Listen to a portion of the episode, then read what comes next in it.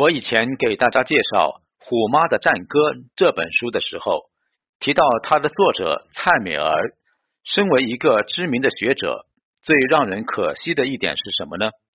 他没有用一个学术上很严谨的态度来思考自己教育子女的方法。那这是为什么呢？这是因为他太相信他身上学到的所谓中国妈妈教育孩子的方式。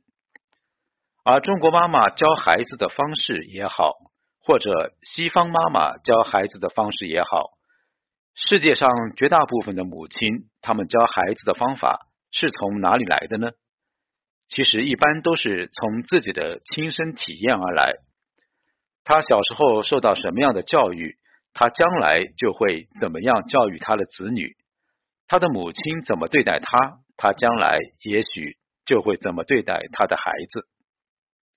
那么在这个过程里呢，大家都认为自己的那一套才是正确的，于是就忽略了自己小时候受到的教育的种种客观、抽离，甚至是批判的反省。那么现代很多家长不一样了，他们呢会觉得自己小时候所受到的家教并不好，并不完美，会使得自己的性格扭曲，甚至有些变态，于是。这个时候就想求助一下专家，会去看很多育儿指南、家教指南等等的书。但是，我们如果维持用一个高水准的学术标准来看教育孩子这件事的话，我们也许更应该后退一步去反省。反省一个什么问题呢？就是到底家长对孩子的教育管不管用？这个问题的意思是什么呢？就是。到底一个家长有没有能力把一个孩子教好？一个孩子他将来会变成什么样性格的人？他是好人是坏人？有没有能力做什么事情？在社会上有没有成就？是先天决定的，还是后天在家庭能够教育完成的呢？那么这就涉及到一个很重要的学术问题了，就是所谓的。教养到底重不重要？我今天要给大家介绍的一本书，它的作者在十多年前就写了一本很重要的书《教养的迷思》，父母的教养方式能否决定孩子的人格发展？对这种假设发起了严峻的挑战，也引发很大的争议。先给大家介绍下这部书的作者。朱迪斯·哈里斯，他是一个非常不平凡的人物。为什么呢？他在三十多年前就被哈佛心理系博士班退学，也完全没有做实验的环境，而且是个家庭主妇。副业是以他的学位和专业知识去写大学的入门教科书，之后却成为畅销心理教科书的作者。一九九七年，美国心理协会因为他的教养的迷思，颁给他杰出论文奖。为什么他没有办法好好上学，或者继续他的学术生命呢？这是因为他患有一种严重的先天性疾病，只能在家里面写学术教科书。我们知道，凡是帮这种学科写教科书的人。他必须要阅读很多很多基础文献、最新研究等等。在阅读这些东西的时候，他慢慢发现，他要写的这些教科书原来在传递一些错误的观点。这些错误的观点，他为什么说它是错误的呢？比如说教养，也就是父母会对子女造成影响这样的观念。他发现其实不符合大部分研究的实际数据，而且这些研究常常会自相矛盾。那他于是，在《教养的迷思》这部他后来推出的第一部著作里，推翻学界盛行五十年的理论。他认为，孩子其实受到同伴的影响，比在家庭中受到父母的影响更大。而过去近百年来，没有人挑战过教养的假设。他在研究上也没有找到过去认为的老大人格、老二人格的证据。出生的这个次别是没有关系的，自己不成器，不必怪罪父母把你生成老大或老二。父母是会给孩子一些影响的，这种影响是什么呢？是是非的观念和基本的价值观。但是日后他其他的行为方式和态度，全看他有一群什么样的同伴。这看起来哟。我们中国古代讲孟母三迁，还是有一些道理的。后来他又写了一本书，叫《基因或教养》。在这本书里，他对教养的看法有一种突破性的看法。他认为父母并没有直接影响到孩子长大以后会成为什么样的人，而且他认为，甚至在说什么叫做人格的时候。这是个有问题的概念。我们总是以为人的人格特质有一种一致性。一个人显然不需要在新的情境中学习所有的事情，他对新情境的反应的确受到先前经验的影响，但这个经过实证的行为一致性，并没有强大到可以使人格具有广大类化的特质。然后呢，他又认为，一个小孩在一个家庭里面，也许他会学到一些行为特质，比方说对着父母很听话、很乖巧。但是，也许一把他丢到学校，他会变得非常凶残、非常凶暴。为什么呢？因为到了学校，那是另一个截然不同的社会环境。也就是说，他认为人格在不同的处境底下出现不同的面相，他不一定保证一个人在任何场合、任何处境都有人格的一致性。这就说明了为什么我们看到很多人在家里面一副模样，在外面一副模样。这就是我们很多时候会诟病，说他这个人表里不一，内外不一。其实不是，而是一个正常的状态。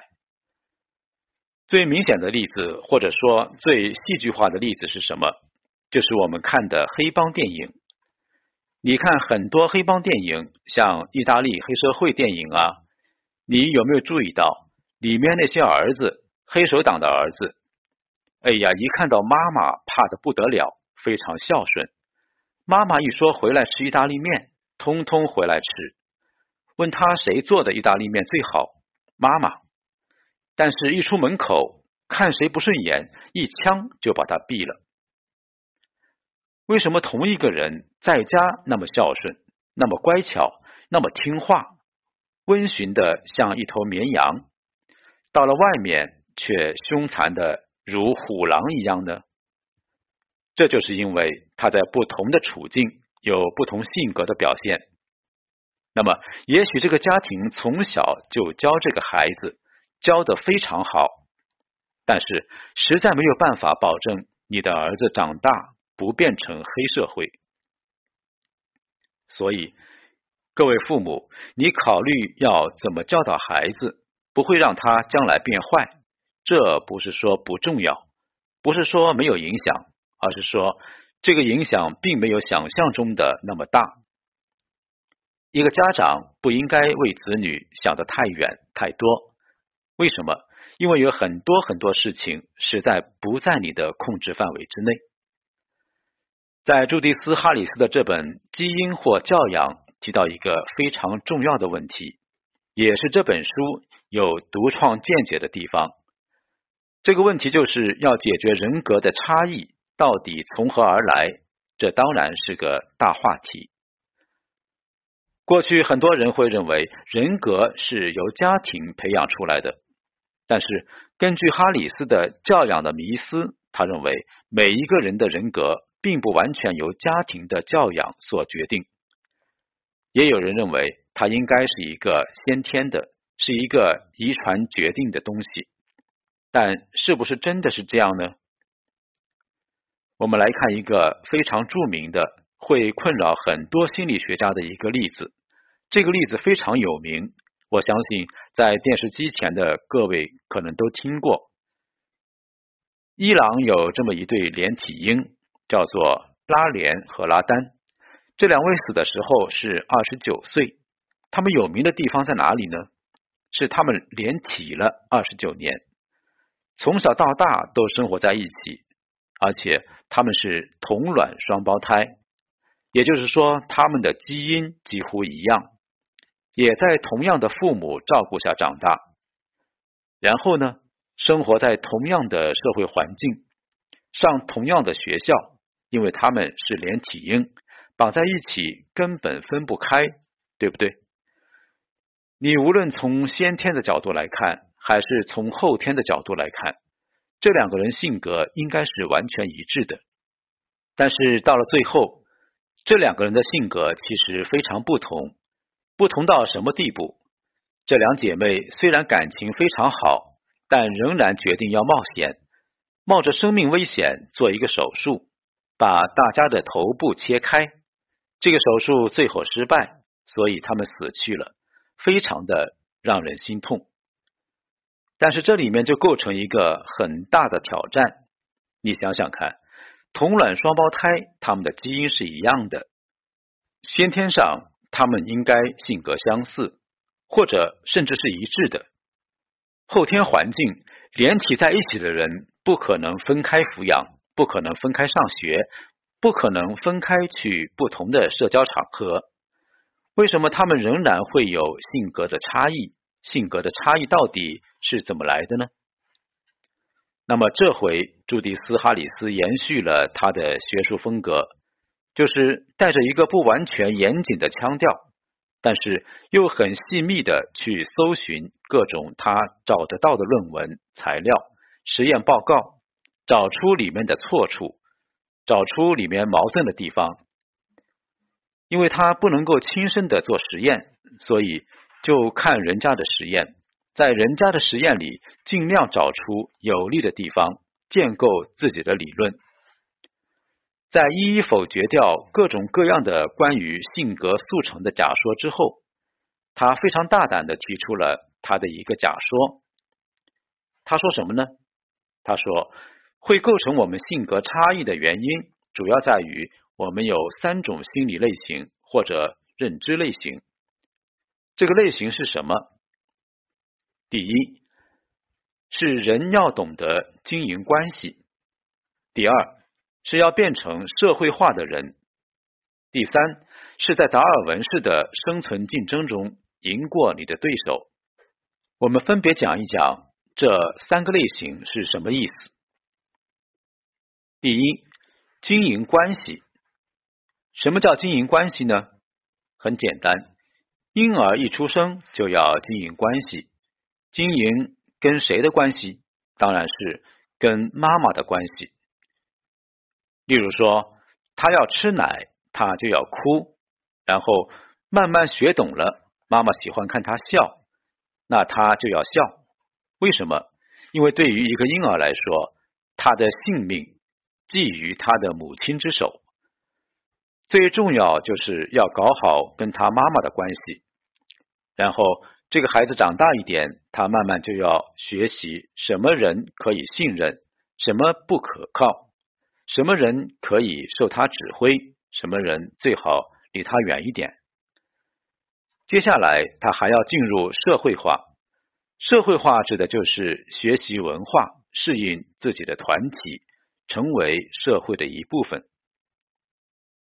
那么，在这时候，第三个学习任务就出来了。这任务是什么呢？就是竞争关系。这个竞争关系最主要的就是怎么样去找出别人的弱点，跟别人做出不同的区别出来。我们尽量在团体中避免表现与众不同，是为了有利于社会化。但是我们尽量想跟别人产生差异，就是因为我们要找到自己独特的地位。我们要竞争，这就是使得同卵双胞胎发展出。不同人格的关键了。因此，同卵双胞胎之所以有性格的差异，并不是因为他们哪一个出生先，哪一个出生后，更不是因为他们的基因或后天环境，而是他们都想透过竞争，要表现出自己跟连着自己的这个连体婴的分别，或者跟自己不连在一起这个兄弟姐妹的分别。